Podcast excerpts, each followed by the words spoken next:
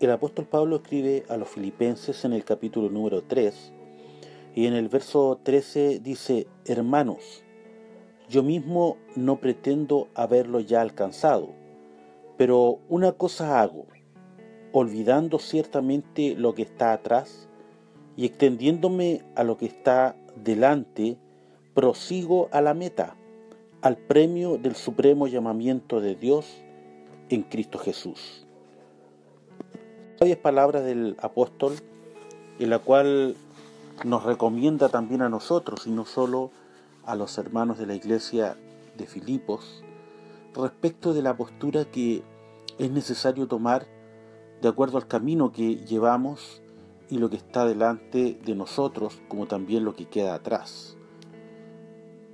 Situando su vida en un punto y en una situación en la cual él reconoce que no ha alcanzado la meta, que no ha alcanzado el objetivo final, sino que está en ese camino y que es en el camino también en el cual todos nosotros estamos.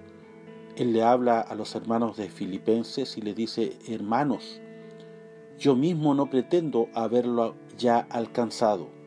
Y de esta manera se pone, por cierto, al nivel y a la altura de sus hermanos.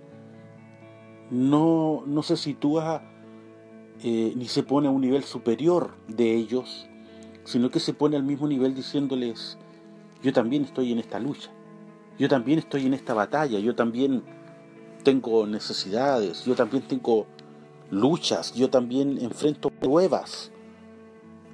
Yo no he alcanzado aún el objetivo final. Y creo que en esta carrera en la cual todos somos llamados a correr, cuán necesario es que nosotros podamos tener de nosotros la visión de vida que Dios quiere que tengamos y que podamos no tener un mayor concepto del que debemos tener de nosotros, sino que pensemos con cordura de nosotros mismos.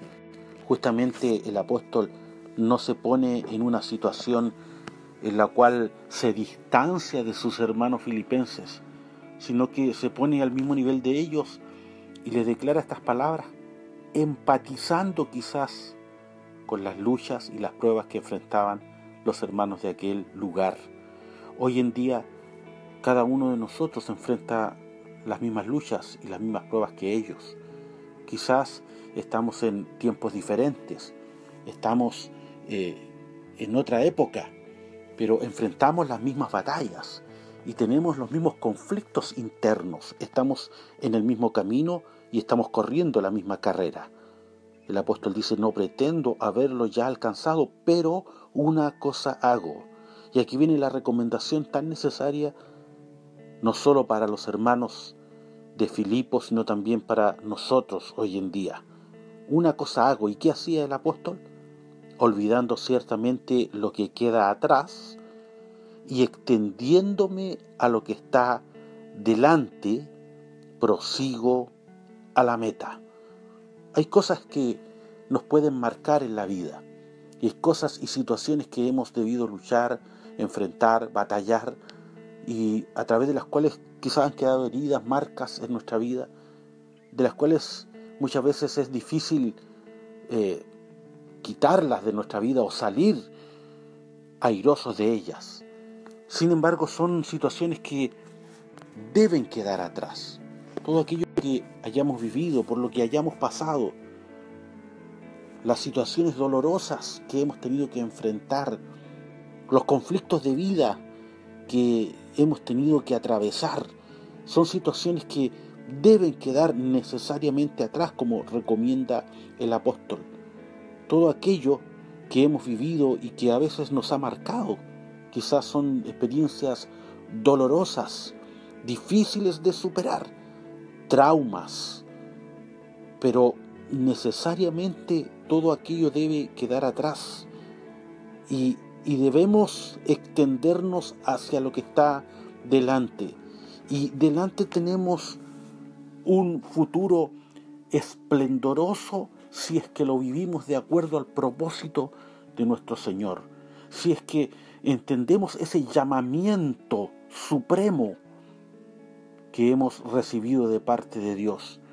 Si es que podemos realmente entenderlo con nuestra mente, con nuestro corazón y con nuestro espíritu, podemos entonces comprender que lo que está por delante es mucho mejor que lo que ha quedado atrás, que lo que viene es mejor que lo que nos ha tocado vivir, porque estamos y hemos sido llamados a un camino para alcanzar una meta superior. Entonces, ¿cuál es la recomendación del apóstol? Ciertamente, dejando atrás aquello que es parte del pasado, extendernos hacia lo que está por delante. Nos ayude Dios para poder comprender todo aquello cuanto Él tiene para nosotros.